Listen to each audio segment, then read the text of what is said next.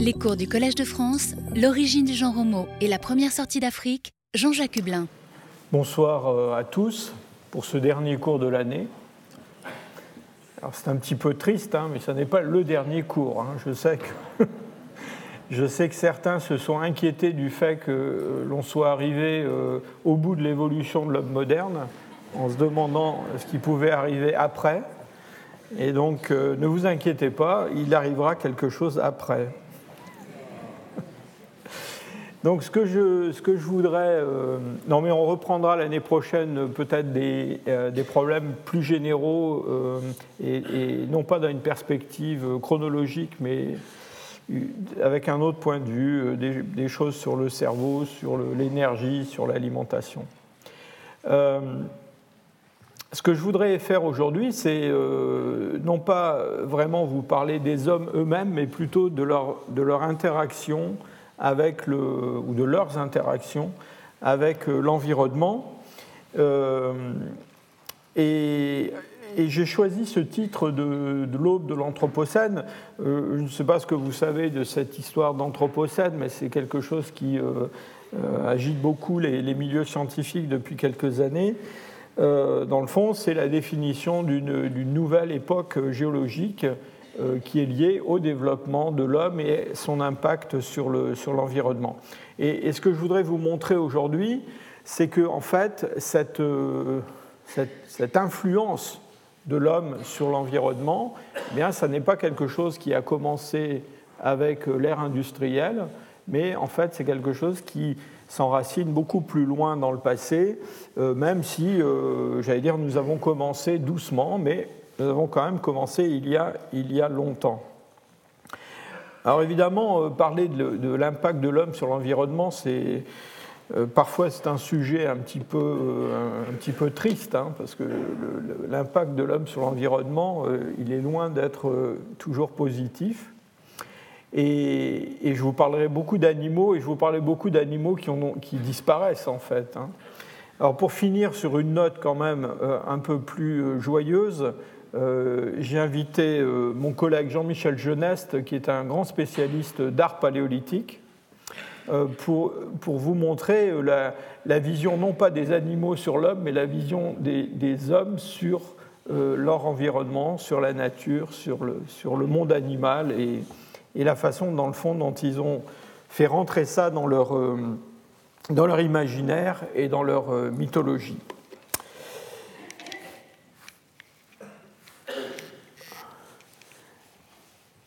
Ce terme d'anthropocène, il a été proposé notamment par des, euh, géologues qui voulaient euh, créer une nouvelle époque géologique euh, qui ferait suite à l'Holocène. Je vous rappelle que l'Holocène, c'est une, une, époque qui est assez courte, qui suit le Pléistocène qui a duré plus de 2 millions d'années, et c'est une, une, époque géologique qui pour l'instant n'a duré qu'une dizaine de milliers d'années.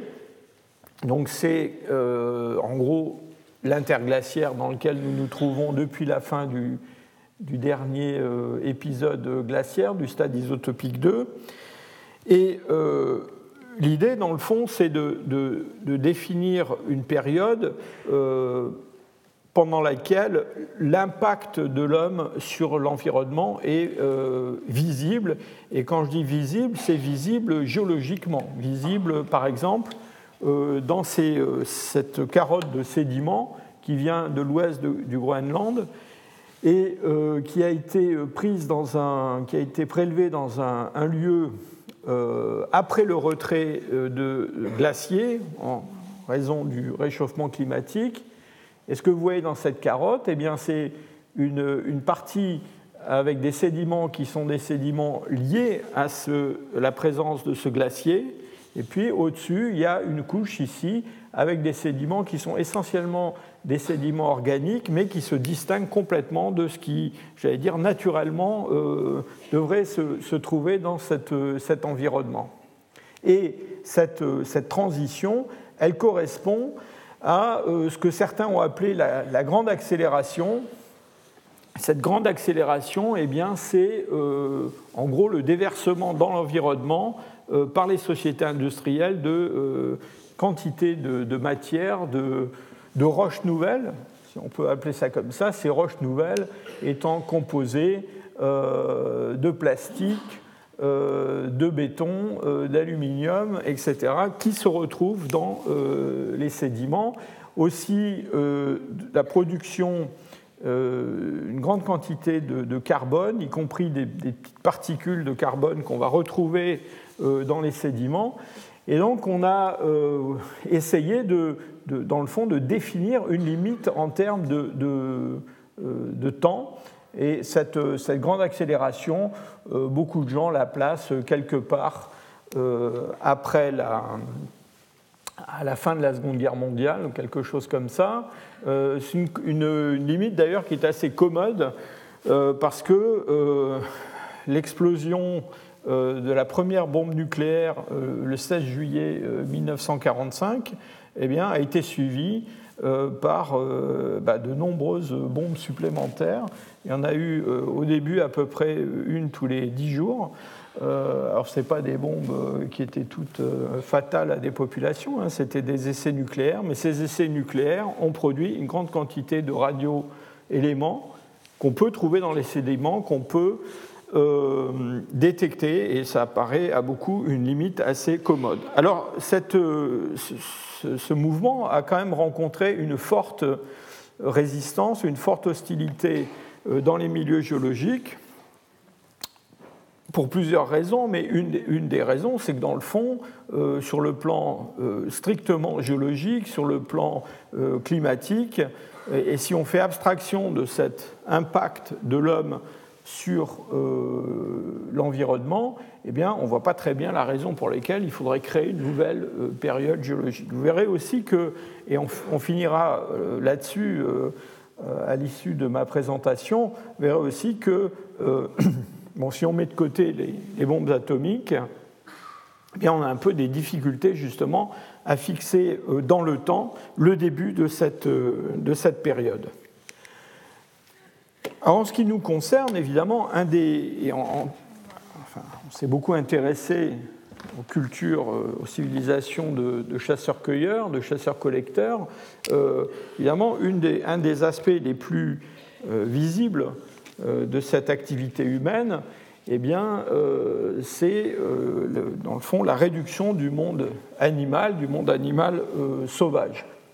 il y a 10 000 ans, presque la totalité de la biomasse de vertébrés qui vivent sur les continents, c'est-à-dire en gros les, tous les animaux qui, qui, rampent et qui volent et qui marchent sur les terres ou au-dessus des terres, eh bien, euh, donc la, totalité de la, biomasse. Cette biomasse, aujourd'hui, elle est représentée à 97% par les hommes eux-mêmes et par leurs animaux domestiques. D'ailleurs, plus les animaux domestiques que les hommes. Hein. C'est les animaux domestiques, c'est la barre bleue ici.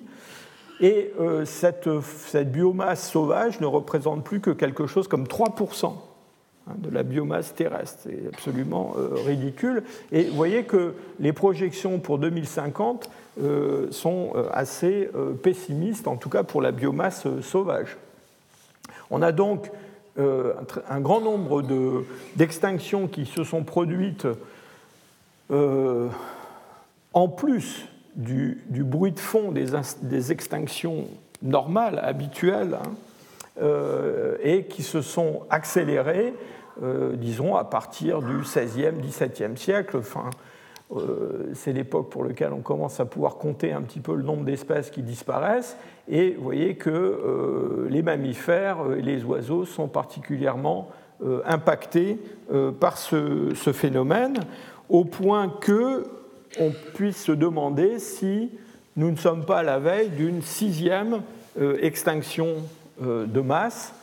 Dans le passé, depuis l'explosion euh, cambrienne, eh bien, on a eu déjà un certain nombre d'extinctions de, masse, en particulier euh, celles qui marquent la fin du paléozoïque, de l'ère primaire, qui a été une, extinction de masse considérable. Il y a à peu près la moitié des, familles existantes qui ont disparu à ce moment-là. Et puis il y en a eu d'autres, dont la très célèbre extinction de la fin du, Crétacé, avec la fin des dinosaures. Alors là encore, il y a des débats pour savoir s'il faut considérer que nous sommes dans une extinction de masse. mais ce qui est clair, c'est que si les extinctions auxquelles on assiste depuis quelques siècles se poursuivent au rythme euh, actuel, eh bien oui, certainement, on va vers une sixième extinction euh, de masse. Donc revenons à, notre, euh, à nos chasseurs paléolithiques. et la question qui se pose, dans le fond, c'est est-ce que leur activité de chasseurs-cueilleurs, de chasseurs-collecteurs, euh, a eu un effet sur les faunes de leur époque? On a tendance euh, souvent à opposer un monde euh, industriel moderne qui est extrêmement délétère dans le fond pour la nature et pour les espèces vivantes à un monde passé paléolithique, un petit peu idyllique. On a même parlé de l'âge d'or des chasseurs du paléolithique, hein, euh, où on a des gens qui vivent en équilibre avec la nature, euh, qui, euh, dans le fond, gèrent la ressource de façon intelligente, etc., etc. Vous allez voir que c'est un petit peu plus compliqué que cela. Et d'abord, je voudrais insister sur un point qu'on a discuté dans un cours précédent, et qui est le fait que au sein des prédateurs, l'homme est un prédateur assez euh, particulier dans le fond. Et il est assez particulier eh bien, parce qu'il a, euh, il y a deux euh, caractéristiques qui sont pratiquement uniques à l'homme quand il s'attaque aux autres animaux. D'une part, il a une, dire, une tendance assez forte à, exploiter des proies de grande taille, même de très grande taille, ce qui est, pas, enfin, ce qui est assez rare dans le fond au, sein des prédateurs. Les prédateurs qui euh, ont des, proies de très grande taille sont euh, assez peu nombreux et sont très, euh, très spécialisés, généralement. puis il y a un autre trait humain qui est assez particulier, c'est que les hommes aussi bien dans le milieu, terrestre que dans le milieu euh, aquatique, quand il a commencé à exploiter le milieu aquatique, eh bien, euh, euh, s'oriente vers des, des, proies adultes, j'allais dire assez facilement, alors que c'est généralement pas le cas pour les autres prédateurs. ce triangle, il vous montre la distribution d'une population vivante avec ici un, profil euh, démographique. Euh, il s'agit de rennes. Et euh, cette population vivante, elle comporte un grand nombre d'adultes, de, jeunes adultes, et puis un nombre plus restreint de, de, très jeunes et de très vieux. Et donc son, son profil de, mortalité naturelle, c'est celui-là, c'est-à-dire qu'il meurt beaucoup de, de très jeunes, et puis euh, évidemment, euh, ensuite, il y a une attrition euh, régulière de la population. Donc les populations vivantes, elles se placent ici sur ce diagramme. Et ce qui, est, tout à fait remarquable, c'est que si on place ici une, une distribution des proies de... Il s'agit de néandertaliens qui vivent au paléolithique moyen euh, dans le sud-ouest de la France, eh bien, vous voyez qu'en gros, leurs proies eh bien, euh, sont situées dans la zone qui correspond euh, au centre de gravité de la population vivante. C'est-à-dire qu'en gros, les chasseurs humains, là il s'agit de Néandertaliens, mais les hommes modernes font pareil, eh bien, ils attaquent cette pyramide des âges en tapant presque préférentiellement dans les jeunes adultes, c'est ça qu'ils recherchent. S'ils peuvent attraper des très jeunes ou des très vieux, ils le font aussi, mais c'est ce qu'ils font préférentiellement. Donc ça, c'est quelque chose qui est important à garder en tête parce que euh, ça va avoir un effet justement sur euh, l'équilibre démographique des populations sauvages, euh, dans la mesure où, dans le fond, un prédateur qui s'attaque uniquement aux individus très âgés ou qui occasionnellement euh, accroît un petit peu la mortalité infantile, ne va pas avoir le même effet sur la démographie d'une population animale sauvage qu'un prédateur, l'homme, qui lui s'attaque euh, aux adultes qui, dans le fond, représentent les forces vives en termes de reproduction. Le premier effet que l'on a signalé dans la littérature de la prédation humaine sur euh, les faunes animales, eh bien, ne remonte pas au paléolithique récent ou même au paléolithique moyen, mais remonte beaucoup plus loin euh, dans le temps.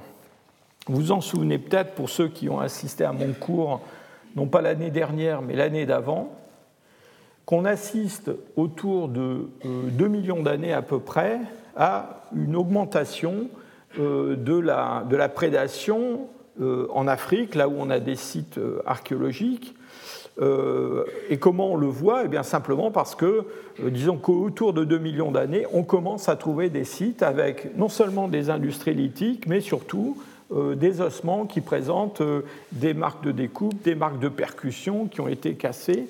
Et à partir de 2 millions d'années, on a des sites où on trouve des centaines, voire des milliers de ces fragments osseux. Pour les périodes antérieures, on a des outillages lithiques euh, mais euh, on a quand même finalement assez peu euh, de ces traces archéologiques de l'activité humaine de chasse ou de charognage. Je vous ai souvent dit ça sous forme de plaisanterie. Ces restes osseux portant des traces d'activité humaine qui remontent au-delà de 2 ou 2,2 millions d'années, dans le fond en Afrique, ils tiennent quasiment dans une boîte à chaussures, hein, pour toute l'Afrique. Hein. On en a un grand nombre après 2 millions d'années, et généralement on associe ça au développement d'une espèce particulière qui est Homo erectus et euh, au développement aussi d'outillage lithique que l'on a attribué à l'acheléen en Afrique. Alors ce qui est très intéressant du point de vue des faunes, c'est que si on regarde ce qui se passe dans les faunes africaines en Afrique de l'Est à cette époque-là, eh bien, on assiste à quelque chose d'assez euh, intéressant. C'est un déclin euh, du nombre des grands carnivores. Et euh, disons que quand on compare la variété des carnivores qui peuvent exister en Afrique de l'Est autour de 3, 3,5 millions d'années et ce qui existe autour de, disons, 1,5, eh bien, il y a une chute extrêmement spectaculaire euh, du nombre d'espèces, de, la, variété de ces espèces. Il y a toute une série d'animaux euh, qui, n'existent plus du tout dans la nature actuelle. Hein. Euh, par exemple, cet ours de grande taille qui est un ours coureur. Hein. donc, c'est pas quelque chose qu'on imagine assez spontanément dans les paysages africains. On a des hyènes de très très grande taille. On a aussi toute une variété de félins à canines en lame de sabre qui vont en fait disparaître assez rapidement en Afrique de l'Est et qui vont persister dans d'autres régions du monde, en particulier en Europe. On va les trouver euh, euh, jusque dans le, Pléistocène moyen. Et si l'on compare ce qui se passe avec les, grands, les petits carnivores, ceux qui font, disons, moins d'une vingtaine de kilos, eh bien, on voit qu'il euh, eh n'y a pas du tout de déclin de ces petits carnivores autour de 2 millions d'années, alors que euh, les, grands prédateurs, ceux qui vont plus de 20 kg, eh bien, eux, euh, montrent un déclin extrêmement euh, marqué après 2 millions d'années. Et dans le fond, même si on, souvent on, rêve un peu à l'Afrique comme le monde des grands carnivores sauvages avec des lions, des, guépards, des panthères, des choses comme ça, eh il faut se rendre compte que ces grands carnivores, en particulier les félins qui vivent aujourd'hui en Afrique, ne représentent qu'une toute petite portion de la diversité des carnivores qui existaient euh, à la fin du Pliocène.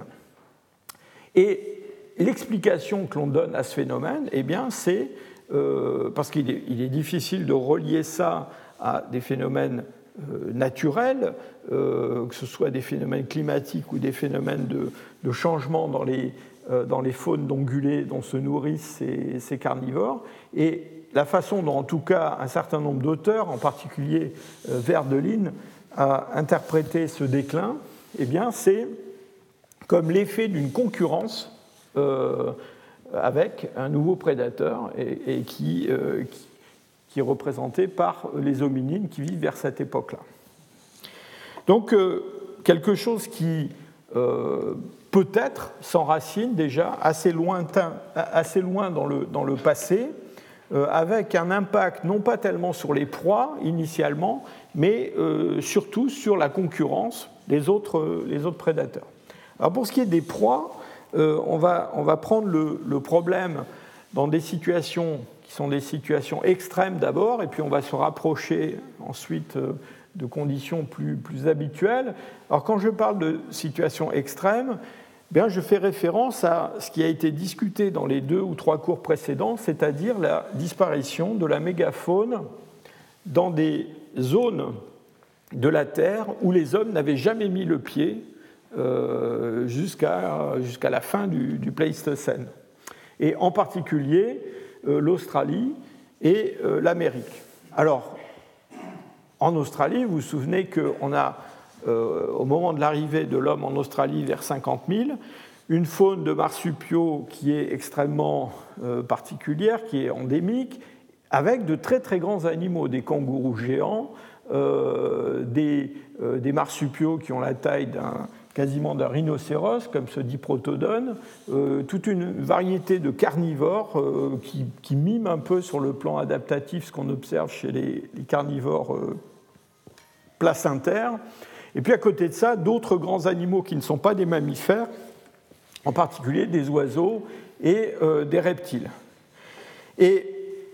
Toutes ces espèces euh, n'existent plus aujourd'hui, évidemment, et la question, c'est de savoir si c'est l'homme qui est responsable de leur disparition ou si leur disparition est due à des causes naturelles. Euh, il y a là-dessus un débat qui dure depuis très très longtemps. Et c'est un débat d'ailleurs qui est euh, assez passionné parce qu'il faut bien voir que derrière les arguments scientifiques, il y a aussi j'allais dire, une vision plus ou moins euh, rousseauiste ou au contraire euh, plus ou moins, euh, comment dire, pessimiste de l'activité des premiers Australiens ou des premiers Amérindiens quand il s'agira de l'Amérique du Nord. Alors déjà, une des premières questions qui a été beaucoup discutée, c'est la question de savoir si l'homme avait vraiment rencontré ces animaux-là. Parce qu'évidemment, pour que l'homme soit responsable de leur disparition, encore faut-il qu'il y ait une contemporanéité des derniers, euh, représentants de cette mégafaune avec euh, les hommes. Alors donc ça, ça a déjà été un sujet euh, de, désaccord et de, de débat assez intense. je vous rappelle ce site de Warati qui est au centre de l'Australie, qui a été récemment publié avec une stratigraphie qui remonte très très loin puisqu'on euh, aurait quasiment au centre de l'Australie des hommes qui seraient déjà vers euh, quelque part entre 49 000 et 46 000, eh bien, dans ces niveaux les plus anciens de ce gisement, on a euh, du diprotodone, donc on a l'assurance qu'effectivement les hommes ont rencontré cette mégafaune de, de, marsupiaux. Alors du côté des avocats des causes naturelles, l'argument, il est le suivant, il est que si on regarde ce qui se passe, alors ce qui est à gauche ici, ce sont des, périodes géologiques du Pléistocène, euh, de plus en plus proches de nous quand on va vers le haut, et puis ici, c'est un nombre d'espèces euh, qu'on voit euh, diminuer. et l'argument, évidemment, c'est qu'on voit très bien que cette diminution du nombre d'espèces, eh bien, elle n'a pas attendu 50 000 pour se manifester, on a plusieurs épisodes de euh, disparition au cours du Pléistocène. Et au fond, ces gens-là euh, soutiennent que euh, l'homme n'est pas pour grand-chose dans les disparitions auxquelles on assiste il y a 50 000 ans, c'est simplement la suite d'un phénomène qui est déjà en cours et dans lequel le climat a peut-être joué un rôle essentiel avec des fluctuations climatique euh, assez, euh, comment dire, peu spectaculaire jusque vers le milieu du Pléistocène moyen, vers 500 000 avant l'actuel. Et puis à partir de 500 000, une, accélération, on en a souvent déjà parlé, des, des, fluctuations climatiques. Vous vous souvenez, ces cycles glaciaires interglaciaires qui prennent une amplitude extrêmement forte à partir du milieu du Pléistocène moyen. Et euh, vous voyez, ce, segment euh, montre euh, une amplitude croissante, en particulier des phénomènes interglaciaires. Alors peut-être avec en Australie des effets de modification brutale de l'environnement, voire de montée de l'aridité à certains moments, qui pourraient expliquer ces vagues de disparition successives. Alors l'argument L'argument contre, euh, l'argument contre, c'est de dire que, en fait, effectivement, il y a eu des euh, disparitions euh, de marsupiaux et d'autres animaux au cours du Pléistocène en Australie, bien avant que les hommes n'arrivent. Mais ça, dans le fond, c'est le lot de toutes les zones continentales. Il y a régulièrement des, des extinctions d'espèces. L'évolution, c'est avant tout une histoire d'extinction, en fait. Mais ce qui se passe il y a 50 000 euh, ou autour de 50 000 a l'air euh, particulier. Euh, et a l'air particulier notamment lorsqu'on regarde la taille des animaux qui disparaissent.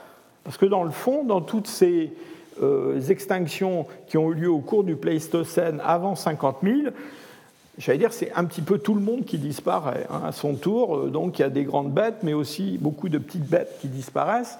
Et ce qui semble particulier autour de 50 000, eh c'est que c'est euh, particulièrement euh, la très grande faune qui disparaît.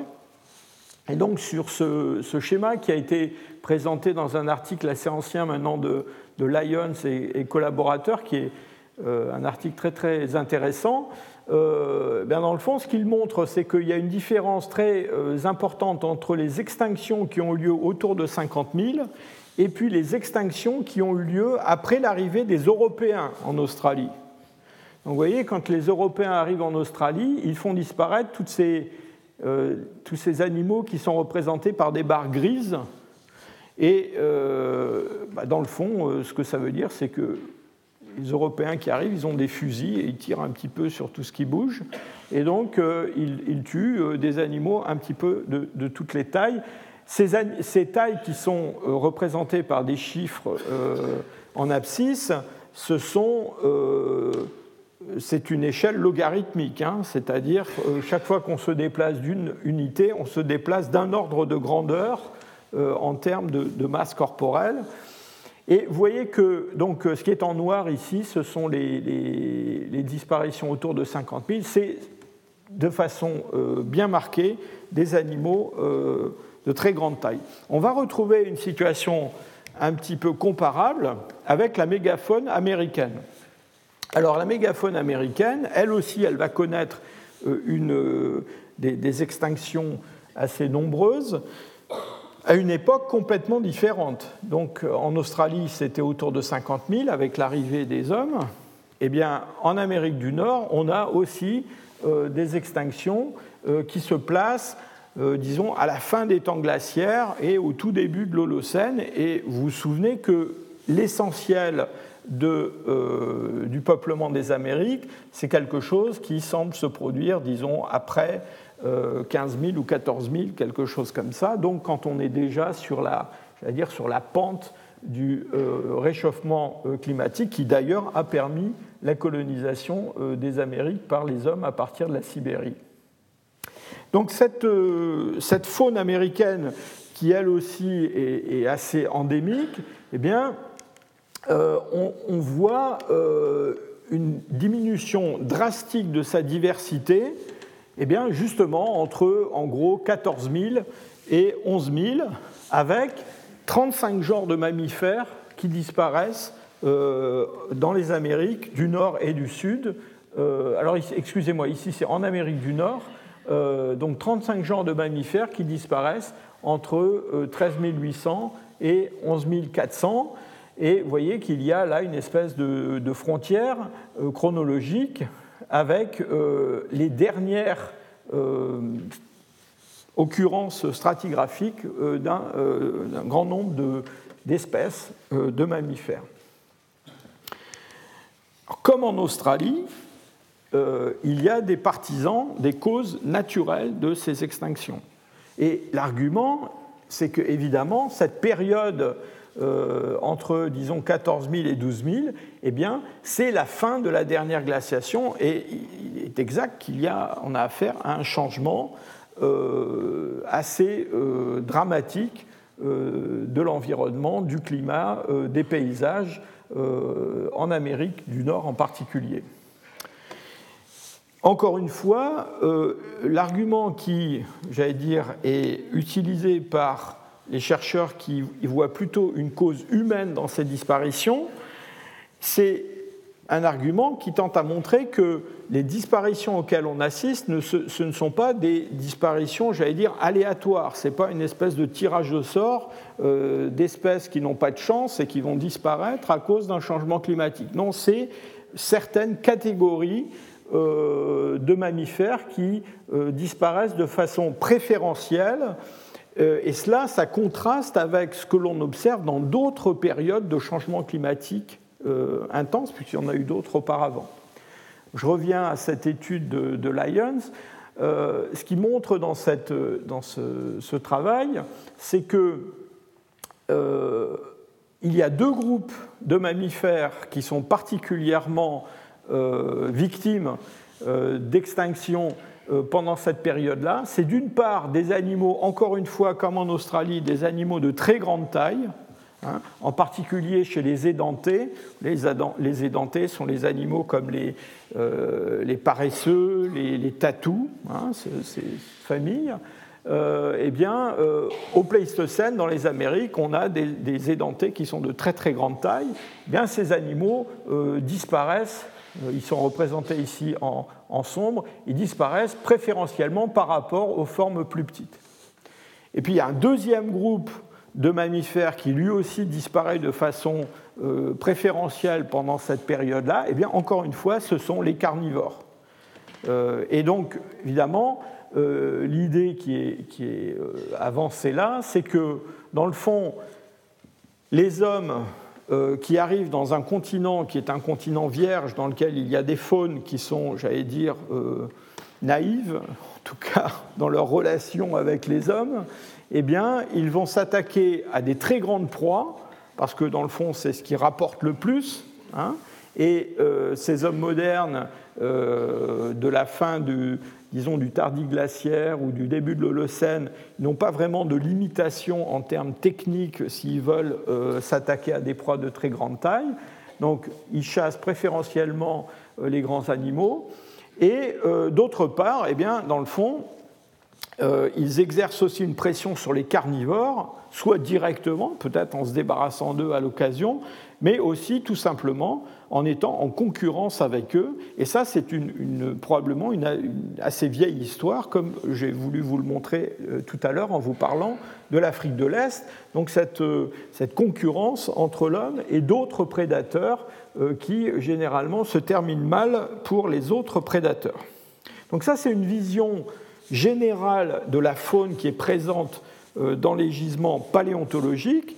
Maintenant, si on regarde ce qui se passe dans les gisements archéologiques, c'est-à-dire quand on regarde non pas la diversité de la faune en général, mais qu'on regarde ce qui se trouve dans les niveaux euh, sédimentaires qui correspondent à des occupations humaines, et donc des restes d'animaux qui ont été prélevés par les hommes dans la nature, eh bien, euh, différentes études, ici deux études euh, séparées, montrent qu'il y a chez les, premiers euh, chasseurs euh, amérindiens, euh, en particulier ceux de cette période de Clovis dont on a beaucoup parlé la dernière fois, eh bien, il y a une surreprésentation de la classe des animaux de très grande taille.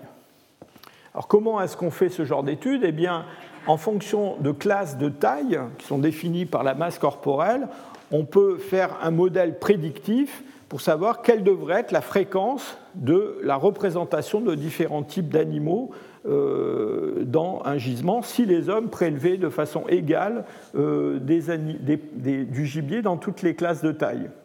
Évidemment, dans la nature, il y a beaucoup plus de souris que d'éléphants. Hein. Donc ça, c'est pris en compte dans le modèle. Donc on, fait une, prédiction et ensuite on compare le résultat de cette prédiction avec ce qui est observé dans des sites archéologiques. Et encore une fois, on voit une, euh, dans ces sites archéologiques d'Amérique du Nord de cette période-là une surreprésentation de la classe 5.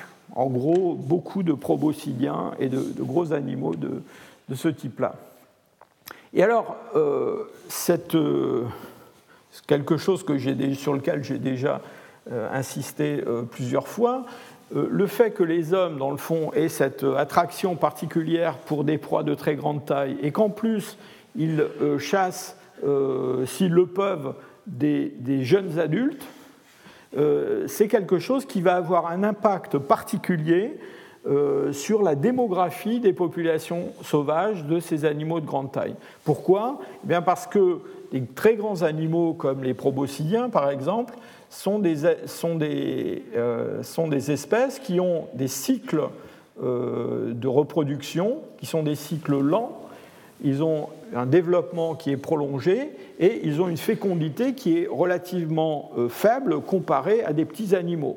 Et donc, si vous vous mettez à chasser préférentiellement ces populations de grands mammifères, eh bien, à un moment donné, peut-être pas immédiatement, mais il va y avoir un seuil qui va être franchi quand vous commencez, dans le fond, à prélever plus d'animaux que ces populations ne peuvent en produire naturellement. Et donc à ce moment-là, il y a un phénomène un petit peu, euh, euh je vais dire, euh, autocatalytique qui fait que euh, ces, ces, espèces sont précipitées dans l'extinction. Alors, évidemment, une grande partie de l'ancien monde euh, ne correspond pas à ce modèle des Amériques ou de l'Australie où les hommes n'étaient jamais venus. Dans la plupart euh, du, reste du monde, il y a eu, euh, pendant le Pléistocène, des hominines, et c'est en particulier le cas en Europe. Alors que se passe-t-il euh, en Europe, eh on n'a pas affaire à des phénomènes qui sont aussi spectaculaires que ceux auxquels on assiste euh, avec l'arrivée de l'homme en Australie ou dans les Amériques. Mais on voit quand même euh, des extinctions se produire à l'arrivée des hommes modernes autour de 45 000 ans, peut-être un peu plus, euh, et puis surtout après, pendant le cours du paléolithique supérieur et à la fin du paléolithique supérieur. Alors, je ne résiste pas au plaisir quand même de vous signaler que avant le début du paléolithique supérieur, il y a en Europe euh, quelques espèces qui sont des espèces un petit peu euh, surprenantes. Hein, et on a en particulier, des, par exemple, des primates qui existent euh, dans le Pléistocène européen. Euh, ce, macaque, euh, enfin pas celui-là, mais un macaque qui lui ressemble, a été trouvé à l'état fossile dans un gisement de la région de Nuremberg en Allemagne, associé à des industries moustériennes, de la fin du moustérien. Donc à la fin de la, de la, de la période néandertalienne on peut l'appeler comme ça, en Europe, on avait des macaques qui vivaient dans la région de Nuremberg. Je ne sais pas si ça vous parle beaucoup, mais en tout cas, on n'en a plus après l'arrivée des hommes modernes. Et euh, ces hommes du poétique supérieur, eh bien, euh, on va euh, les voir exploiter aussi de la grande faune, mais cette grande faune, euh, elle a, et c'est quelque chose qui est probablement le cas aussi depuis encore plus longtemps en Afrique, dans le fond, euh, elle a subi une espèce de coévolution avec les, hommes et elle va répondre, si je peux dire, de façon moins brutale que ce qu'on assiste, ce qu'on on, a assisté en Australie ou ce à quoi on va assister euh, dans les Amériques. Il y a un groupe, encore une fois, qui va euh, au final euh, connaître l'extinction, euh, probablement à cause soit de la, prédation des hommes, soit de la concurrence avec les hommes, et c'est celui, encore une fois, des grands carnivores. il y a un exemple que j'aime bien citer, qui est celui de l'ours des cavernes. l'ours des cavernes, c'est une espèce qui a dans le fond, qui a fait son apparition à peu près en même temps que l'homme de Néandertal. En tout cas, la, forme la plus, j'allais dire, récente évoluée d'ours des cavernes qu'on connaisse en Europe. Et donc, hommes de Néandertal et ours des cavernes ont évolué côte à côte à travers plusieurs cycles glaciaires interglaciaires on sait qu'il y, a, eu une, prédation occasionnellement des Néandertaliens sur les ours des cavernes, euh, mais en tout cas, ces ours des cavernes, euh, ils ont assez bien survécu à tout ça et on les connaît bien représentés au début du Paléolithique supérieur. Alors on a longtemps cru que ces ours des cavernes avaient existé pendant tout le Paléolithique supérieur, et jusqu'au Magdalénien, hein, jusqu'à la, la, fin des temps glaciaires. Cela, d'une part, à cause de la, euh, la présence occasionnelle de, euh, de restes d'os des cavernes dans des niveaux du Paléolithique supérieur récents, euh, en particulier des canines d'ours des cavernes qui ont pu être des, objets de parure même, et puis aussi la présence de l'ours dans l'art paléolithique du Paléolithique supérieur. Alors, dans l'art paléolithique, euh, évidemment, et, pas seulement dans l'art paléolithique, dans les gisements archéologiques, un des problèmes qui se pose parfois, c'est de faire la différence entre euh, ours des cavernes et ours brun. Alors, il y a des caractères morphologiques qui les, séparent, mais qui ne sont pas toujours évidents à mettre en évidence. Et il y a quelques années, il y a un groupe de, chercheurs qui s'est particulièrement intéressé à la question en faisant à la fois des analyses ADN sur des, euh, donc des analyses de paléogénétique sur des restes d'ours euh, euh, de ces sites du Paléolithique supérieur, et puis aussi en proposant des, des datations directes de ces, restes. Et ce qu'il est apparu à l'issue de cette, de cette étude, eh c'est qu'en fait, ces ours des cavernes, entre guillemets, que l'on croyait présents jusqu'à la fin du politique supérieur en Europe, bien, en fait, n'étaient pas des ours des cavernes, c'était euh, parfois des ours bruns, ça c'est la paléogénétique qui l'a montré, mais ce que les datations directes ont montré surtout et qui était vraiment très intéressant, c'est que les hommes du politique supérieur et de la fin du politique supérieur eh bien, sont allés dans les grottes ramasser des canines d'ours des cavernes, comme vous pourriez vous aller ramasser des, ours, des canines d'ours des cavernes euh, dans une grotte, euh, et qui les ont ramenés chez eux, et que ces restes anciens se sont trouvés sédimentés dans des niveaux beaucoup plus récents. Mais quand on les date, eh bien, ils n'ont pas des dates qui sont des dates magdaléniennes. Et en fait, en termes de datation directe, voilà, on a une date autour de 25 000 ans qui est la date des derniers ours des cavernes euh, dans nos régions. Et donc on voit que même si ce n'est pas l'arrivée des hommes modernes en Europe qui cause immédiatement euh, l'extinction des ours des cavernes, eh bien, avant même le dernier maximum glaciaire, ces ours des cavernes, ils ont été quand même, euh, entre guillemets, éliminés par les hommes, ce qui n'était pas arrivé auparavant avec les néandertaliens. À la fin euh, du dernier maximum glaciaire, on va voir, euh, un petit peu comme en Amérique, un grand nombre de grands animaux euh, disparaître. Et donc toutes ces faunes glaciaires qui comportent des, mammouths, des, rhinocéros laineux comme celui-là, et toute une série de, grands animaux, vont se, retirer de plus en plus vers le, vers le nord et vers l'est où certains vont survivre euh, assez longtemps dans l'Holocène, mais en tout cas en Europe occidentale, euh, on voit euh, disparaître ces faunes glaciaires donc à la veille de, de l'Holocène. Et un petit peu comme en Amérique, on a souvent utilisé l'argument climatique pour expliquer la disparition de ces, de ces animaux. Mais pour reprendre l'exemple du, rhinocéros laineux, je voudrais quand même souligner euh, un point intéressant, c'est que dans les cycles euh, glaciaires, interglaciaires précédents, eh bien, on avait des rhinocéros qui étaient des rhinocéros adaptés à des environnements euh, tempérés ou des environnements chauds, comme le rhinocéros de mer par exemple, et que, dans le fond, j'allais dire, on, devrait s'attendre à l'Holocène à voir réapparaître dans nos régions eh bien, des proboscidiens ou des, euh, euh, des rhinocéros, des grands périssodactyles euh, à ces milieux interglaciaires. Et à l'Holocène, eh bien, ça ne se produit pas, bien que ces animaux, dans le fond, aient survécu dans le sud de l'Europe, dans les Balkans ou en Espagne, très longtemps euh, dans le Pléistocène supérieur. Hein. On les connaît encore euh, à la veille du dernier maximum glaciaire dans l'Europe méditerranéenne. Mais manifestement, ce qui se produit d'habitude, là, ne se produit pas. Et euh, je pense qu'il faut y voir non seulement un effet du climat, mais aussi un effet euh, de la présence humaine et, euh, et de la peut-être de la prédation humaine.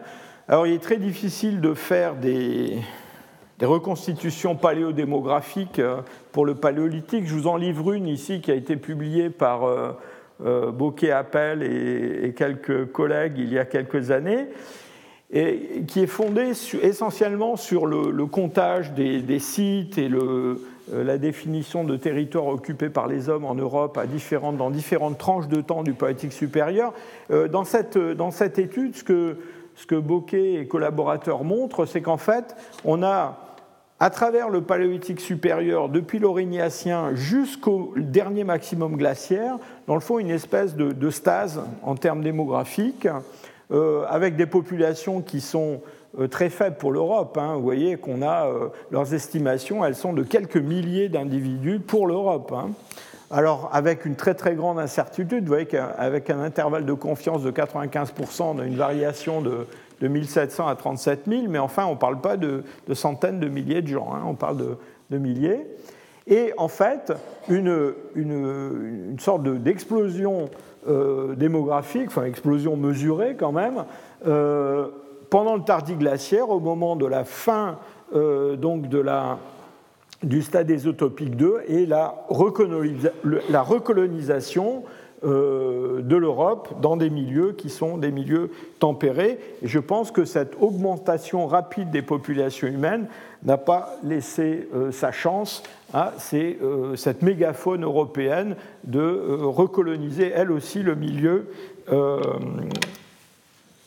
naturels.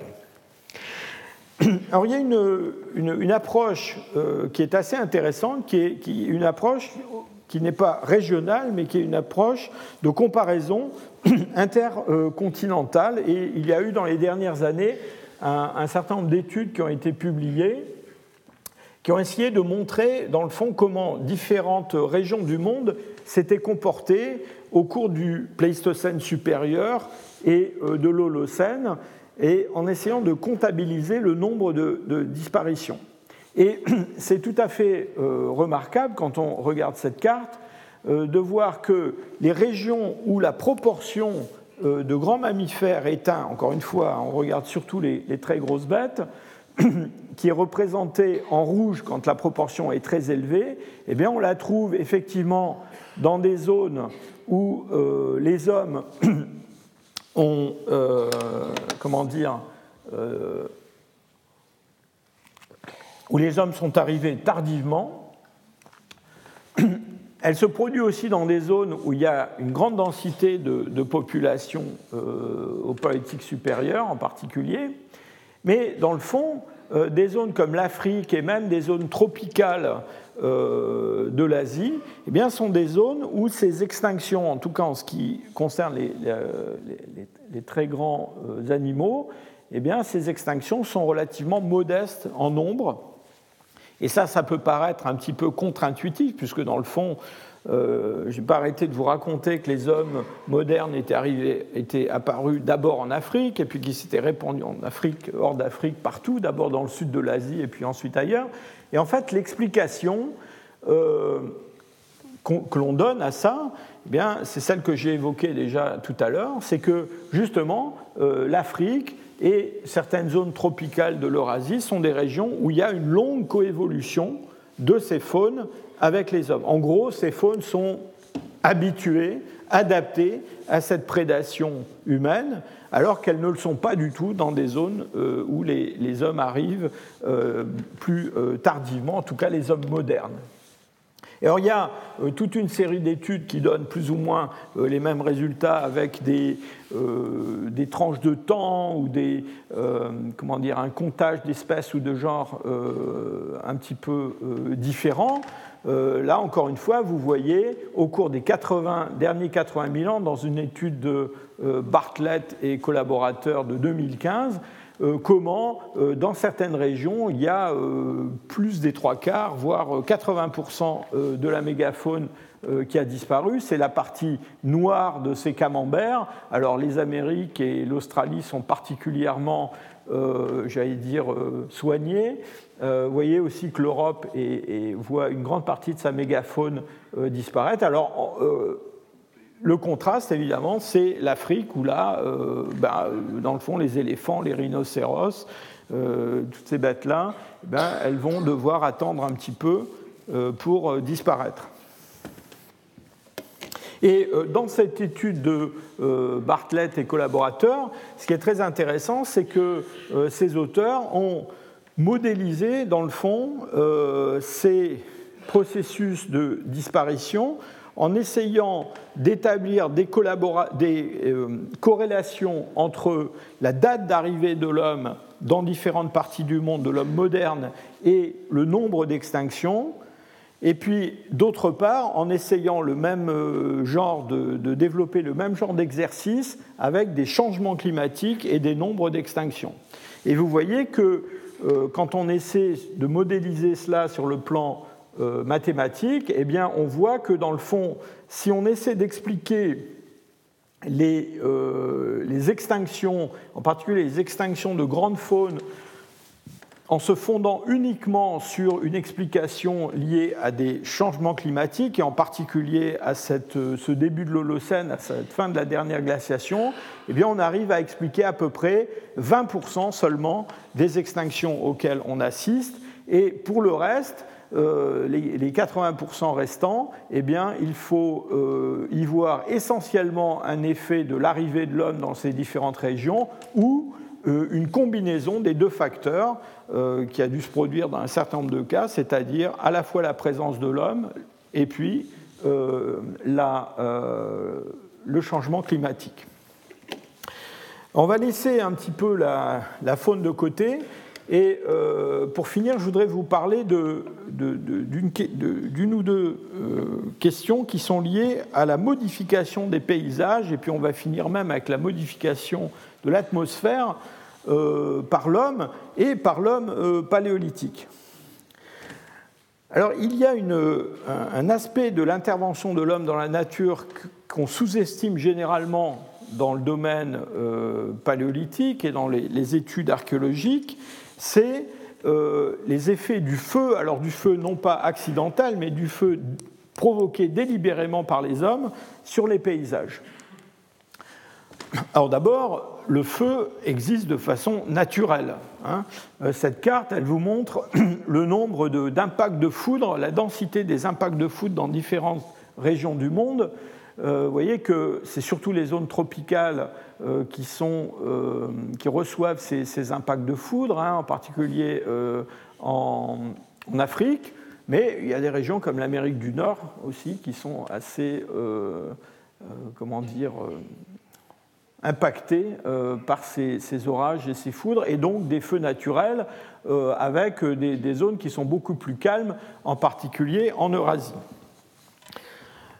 Alors récemment, on s'est vraiment posé la question de savoir euh, dans quelle mesure euh, le fait que les hommes utilisent le feu, euh, alors pas seulement pour allumer des, foyers dans leur habitat, cuire des aliments, les, fumer, les sécher, les préparer, etc., mais mettre le feu dans la nature pouvait avoir eu un impact sur les paysages pléistocènes. D'abord, il est intéressant de regarder euh, quelles sont les utilisations du feu en dehors de l'habitat par des populations de chasseurs-cueilleurs, de chasseurs-collecteurs récentes pour lesquelles on a des, témoignages et des, comptages même de, ces, incendies volontaires. cette étude qui a été publiée il n'y a pas très longtemps vous montre qu'il y a un grand nombre de ces, dans le fond, de ces utilisations du feu dans le paysage. Hein.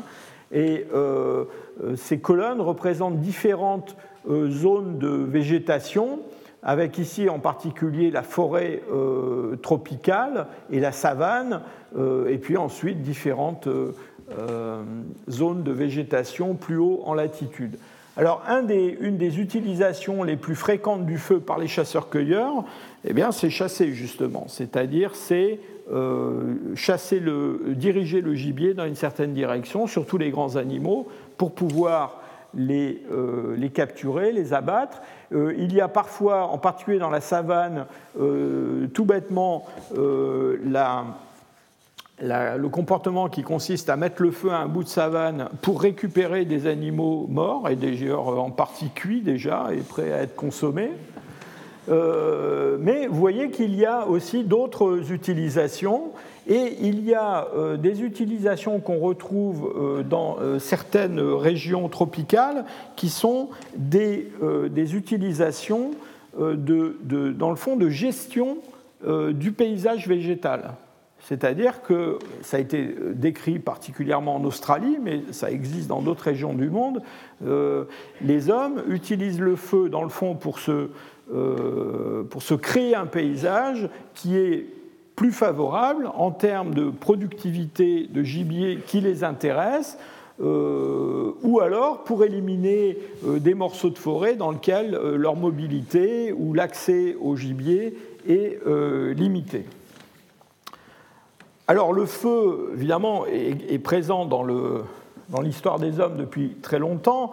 Vous en souvenez peut-être, on en a déjà parlé il y a un petit moment, euh, je crois que c'est l'année dernière, euh, on a, c'était il y a deux ans, euh, en Europe, disons que le feu, c'est une histoire qui remonte, le feu contrôlé, le feu dont on, est sûr qu'il n'est pas accidentel, c'est une affaire qui remonte à environ euh, un demi-million d'années, peut-être un, petit peu, un petit peu moins. On voit le développement euh, de ces feux contrôlés dans des sites archéologiques et on sait que les hommes euh, sont passés maîtres hein, dans la production et l'utilisation du feu, avec en particulier ces, euh, ces objets tout à fait remarquables euh, euh, qui sont des, emmanchements faits avec des, résines qui sont préparées en étant chauffées à une, certaine température. Donc, donc, le feu est à la disposition des hommes depuis assez longtemps.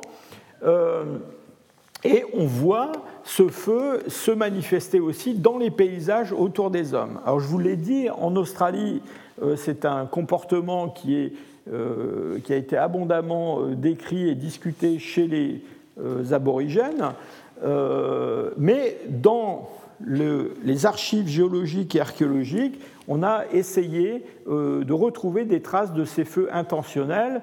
Et en particulier, on a dans ce gisement, enfin dans ce site de Lynch's Crater, qui est dans le nord-est de l'Australie, euh, on a très très bien montré comment autour, disons, de 45 000, 42 000, quelque chose comme ça, on voit brutalement apparaître dans euh, le registre sédimentaire euh, des microcharbons qui, qui, sont tout le temps présents et qui deviennent même de plus en plus présents quand on arrive dans l'Holocène. On pense que, dans le fond, euh, la présence de ces microcharbons correspond eh bien, à l'arrivée des hommes et à l'intensification de leur action sur le paysage. On voit d'ailleurs, à la même époque, euh, le paysage végétal changer euh, complètement avec une augmentation de ces groupes sclérophiles et une réduction de la forêt, de la forêt primaire dans ces régions-là il y a tout un débat pour savoir si ces modifications de la végétation, c'est un effet du feu, ou si c'est en fait un effet, ou, si c'est en fait un effet secondaire de la pression de prédation des hommes sur la grande faune euh, d'herbivores qui, euh, à son tour, a un effet sur, la, euh, sur le paysage. Alors de façon, j'allais dire, plus surprenante, on a vu paraître il n'y a pas très longtemps une étude sur l'Europe et sur le dernier maximum glaciaire qui compare, alors en, fonction, en utilisant toutes les données environnementales dont on dispose euh, pour euh, cette, période et cette région du monde qui est extrêmement bien étudiée. Donc en utilisant toutes les données euh, qui permettent de reconstituer l'environnement, eh on peut produire une carte prédictive de la localisation des forêts, en gros de la taïga, hein, le, pendant le dernier maximum glaciaire, et on peut la comparer à ce que l'on sait de la présence réelle de forêts en Europe à cette époque-là. Et vous voyez qu'il y a une différence assez marquée, en particulier dans cette partie occidentale de l'Europe que l'on sait avoir été la partie la plus peuplée par des chasseurs-cueilleurs. Et la conclusion de cet euh, article, qui vient de, sortir il y a à peine quelques, quelques semaines, eh c'est que probablement c'est l'utilisation du feu par les chasseurs-cueilleurs en Europe pendant le politique supérieur qui a euh, modifier le paysage, en particulier en, éliminant euh, des zones forestières, en les transformant en un paysage qui est beaucoup plus un paysage euh, mosaïque avec des espaces ouverts et des espaces forestiers. Et dans cette étude, évidemment, au-delà de la modélisation, les chercheurs ont essayé de montrer qu'on avait des indications, un petit peu comme en Australie, avec des micro-charbons dans un certain nombre de, euh, sites euh, clés euh, qui, dans le fond, apportent des, éléments de confirmation à ce modèle. Alors pour finir, après les animaux, après la végétation et le paysage, je voudrais terminer en disant quelques mots bien de l'atmosphère. Et je pense que il vous a été probablement difficile d'échapper au fait que euh, l'atmosphère terrestre est euh, considérablement euh, modifiée. on revient à cette idée d'anthropocène, le fait que les sociétés industrielles ont relâché dans l'atmosphère un grand nombre de, enfin une grande quantité de gaz à effet de serre. vous avez ici une, une courbe qui vous montre la fluctuation de la quantité de gaz carbonique, de CO2 dans l'atmosphère euh, depuis, euh, disons, euh, le début du Pléistocène moyen. Alors vous voyez que c'est une courbe qui suit plus ou moins les cycles glaciaires interglaciaires. Pourquoi? Parce que en fait, ces cycles glaciaires interglaciaires sont déclenchés par des phénomènes astronomiques essentiellement. Donc c'est un forçage euh, au départ euh, solaire, euh, mais ce, petit réchauffement qui est lié à l'effet des rayons solaires à la surface de la Terre eh bien, provoque un réchauffement de la surface des océans, en particulier dans l'hémisphère sud. Ce réchauffement de la surface des océans produit une décharge de gaz carbonique dans l'atmosphère et cette, décharge de gaz carbonique accélère le, euh, réchauffement euh, à cause de son effet de, serre, justement. Et donc, c'est pour, cette raison que la sortie des, stades glaciaires est toujours une sortie assez brutale à cause de ce phénomène. Alors, on a cette courbe euh, qui montre des fluctuations de, de, la quantité de gaz carbonique, et vous voyez qu'aujourd'hui, on est là.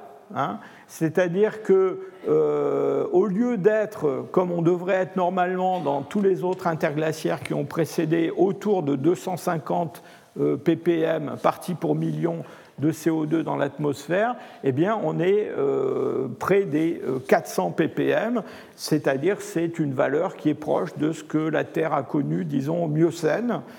Euh, et d'aucuns prédisent que si on ne fait rien, eh bien, notre climat va retourner à ce qu'il était au Miocène euh, euh, assez rapidement.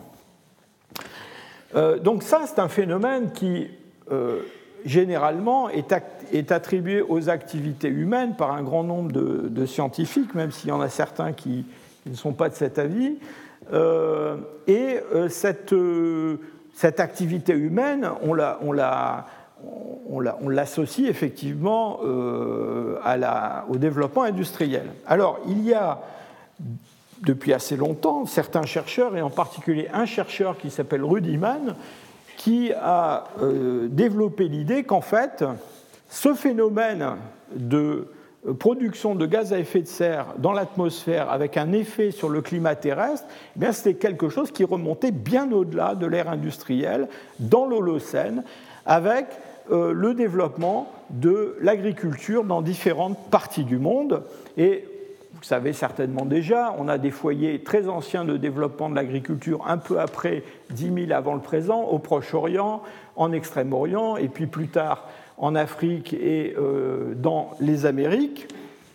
Et donc l'idée de, de Rudiman, c'est que notre interglaciaire, l'Holocène, qui est relativement, euh, qui, enfin qui est remarquablement stable en fait en, termes climatiques par rapport à d'autres interglaciaires qui ont précédé, eh bien dans le fond, c'est un interglaciaire que nous avons nous-mêmes avec le développement de l'agriculture, en quelque sorte euh, stabilisé du point de vue climatique avec la production de gaz à effet de serre.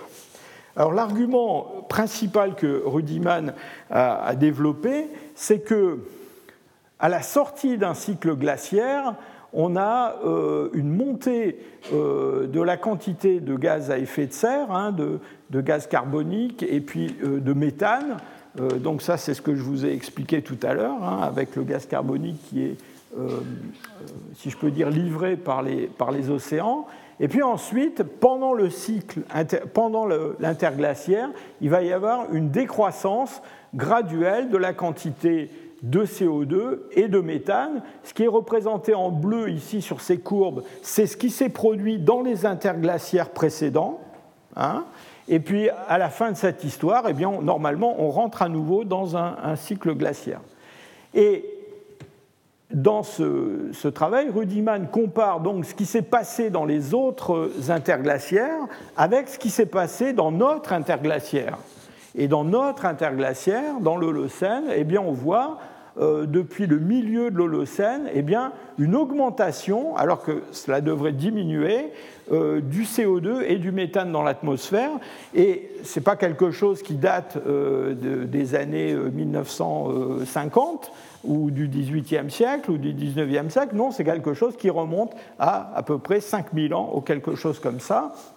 Et en gros, sans rentrer dans, euh, plus dans les détails, euh, la production de méthane, elle est mise euh, alors la production de CO2, elle est mise en relation en particulier avec le, le brûlage justement de, de surface forestière dont j'ai parlé auparavant, et la production de méthane avec le développement de la culture du riz en Asie. Les rizières sont des zones marécageuses qui produisent énormément de méthane, et donc euh, voilà, on peut euh, regarder les surfaces, l'augmentation des surfaces cultivées en rizière depuis 5 ou 6 000 ans et l'augmentation de la quantité de méthane dans l'atmosphère.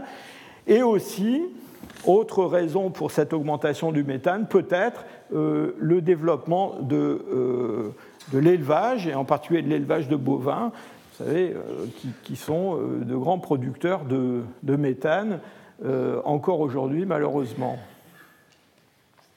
Alors cette idée de, Rudiman, elle a été extrêmement, j'allais dire, durement critiquée par les, euh, par les climatologues, par les, gens qui, travaillent sur l'évolution de l'atmosphère et sur ces problèmes de gaz à effet de serre, mais c'est quand même euh, une idée qui a fait euh, son chemin. Et il y a quelques années, je crois que c'est en 2013, il y a un article qui a été publié dans la revue Science qui a essayé de, vraiment tester cette idée de, Rudiman et comment est-ce que ce travail a, testé cette, hypothèse? Eh bien, pour la première fois, on a pu faire des mesures extrêmement précises des variations de la quantité de méthane euh, conservée dans des, glaces en Antarctique et euh, au Groenland, en regardant comment ces quantités avaient varié au cours des derniers quelques milliers d'années. Et le fait de pouvoir regarder dans ces deux points extrêmes du globe comment cette évolution s'est produite, eh bien, ça a permis de mettre en relation euh, ces changements avec ce qui se passe dans l'hémisphère sud et dans l'hémisphère nord, ce qui se passe dans les zones tropicales et les endroits où on produit du riz, où il y a de l'élevage. Et disons que, pour dire les choses de façon très simplement, cet effet anthropique de l'homme, s'il est lié à l'agriculture, à l'élevage, à, la production de, euh, de riz dans des rizières, eh bien, doit avoir un effet plus important dans l'hémisphère nord que dans l'hémisphère sud, et c'est effectivement ce qu'a montré cette étude. Alors, euh, le résultat de tous ces, débats et de tous ces travaux, c'est que dans le fond, maintenant, si les idées de Rudiman en ce qui concerne le, euh, gaz carbonique restent très très discutées et ne sont pas vraiment acceptées par beaucoup de climatologues, parce qu'on sait que de nombreux paramètres interviennent sur la quantité de, CO2 dans l'atmosphère. Pour ce qui est du méthane, et j'en ai discuté récemment avec euh, un de mes collègues ici au Collège de France qui s'appelle Édouard Barr, vous suivez peut-être ses cours, eh bien, euh, Édouard Barr, euh, dans le fond, me dit, pour, pour ce qui est du, méthane, très probablement, Rudiman a eu raison et on, a eu tort de ne pas l'écouter. Et voilà, tout ça, ça nous amène, dans le fond, à nous poser la question de, euh, de quand en fait commence l'Anthropocène. Alors effectivement, euh, on sait très bien qu'il euh, y a à la fin du XXe siècle un changement assez radical en termes d'impact de, l'homme sur l'environnement, en termes de disparition d'espèces, en termes de présence même dans les sédiments de, de, produits euh, de l'industrie humaine, euh, d'éléments radioactifs liés à la, aux explosions atomiques. Euh, mais en fait, la question que pose Rudiman et un certain nombre d'autres chercheurs, c'est est-il bien raisonnable de vouloir placer une limite à l'effet de l'activité humaine sur la planète euh, dans le XXe siècle, alors qu'on sait qu'au cours de l'Holocène, eh bien, depuis très longtemps, et peut-être même avant l'Holocène avec l'extinction de certaines espèces animales, eh bien, l'homme a commencé à euh, modifier le climat de la Terre. Je vous remercie.